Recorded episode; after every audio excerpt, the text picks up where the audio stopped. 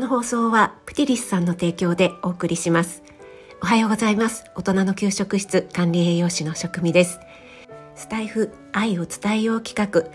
もうすぐ93歳になる父へ愛と感謝を伝えたいと思います。私が施設に顔を出すたびにお父さんが言う言葉。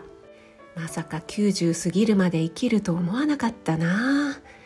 あちこち痛いところもあってみんなに迷惑かけるばかりだしもういつお迎えが来てもいいんだけどな。そんな時私はなんて言葉を返したらいいか正直わからなかったけどやっと分かった気がするよ。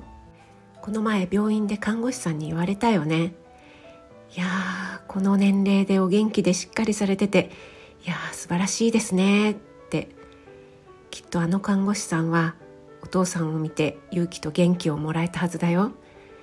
90歳過ぎてこんなに頑張ってる。自分も頑張らなくっちゃ。